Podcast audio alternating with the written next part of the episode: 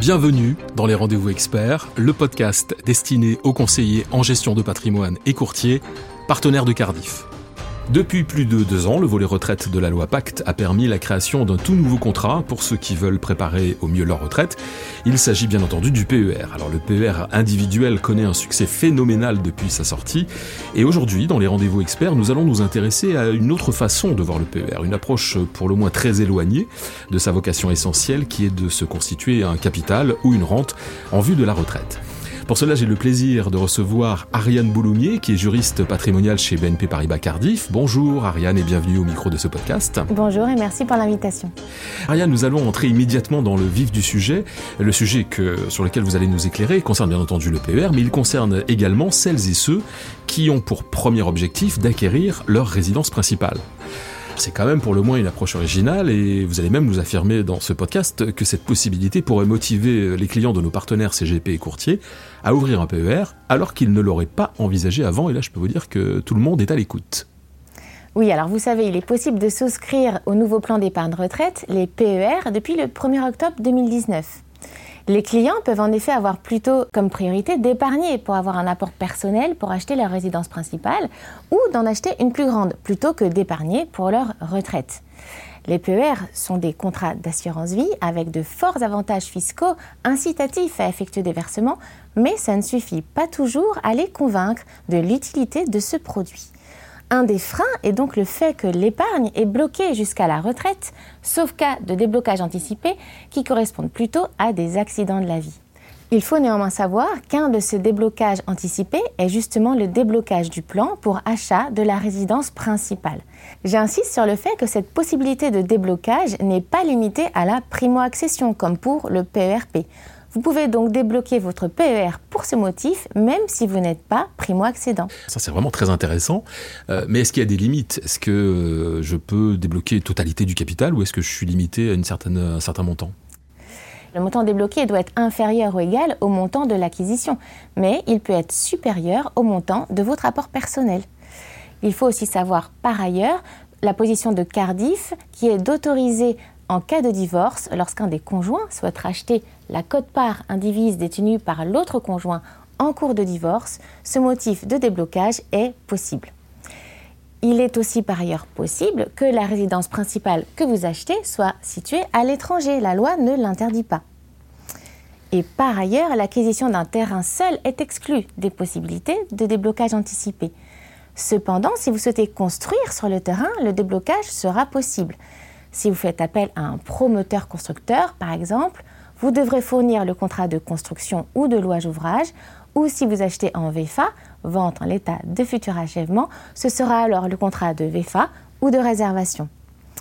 Par contre, attention, si vous achetez une résidence via une SCI, une société civile familiale, le déblocage du PER ne sera pas possible pour ce motif, car même si vous êtes associé de la SCI, c'est la SCI dans ce cas qui achète le bien et non pas la personne physique titulaire du PER. Donc voilà pour les formalités, en tout cas pour les montants de, déblocage. Est-ce qu'il y a un délai à, respecter lorsqu'on veut acquérir euh, sa résidence principale pour demander le déblocage de ces fonds? Alors même si les textes n'imposent pas de délai pour cette demande de déblocage, chez Cardiff, il existe un délai de 6 mois maximum à compter de l'achat de la résidence principale pour effectuer sa demande de déblocage. Le fait générateur, qui est le point de départ du délai, est dans la plupart des cas les plus courants, soit la signature de la promesse de vente ou dit compromis de vente, soit la signature de l'acte chez le notaire. Donc attention, ce fait générateur doit être postérieur à la souscription du PER ou à son transfert, si le PER provient d'un transfert, d'un contrat d'assurance vie classique par exemple. Qu'en est-il des mineurs? Est-ce qu'un euh, mineur peut souscrire à un PER Alors même si ce n'est pas prévue dans la loi, cette dernière n'interdit pas pour autant l'ouverture d'un PER pour un enfant mineur qui pourra, une fois adulte, débloquer son PER alimenté par ses parents pour acheter sa résidence principale. Aussi, il convient d'être prudent lorsqu'il s'agit de proposer ce contrat aux enfants mineurs. Encore une fois, ceci n'est pas dans l'esprit de la loi.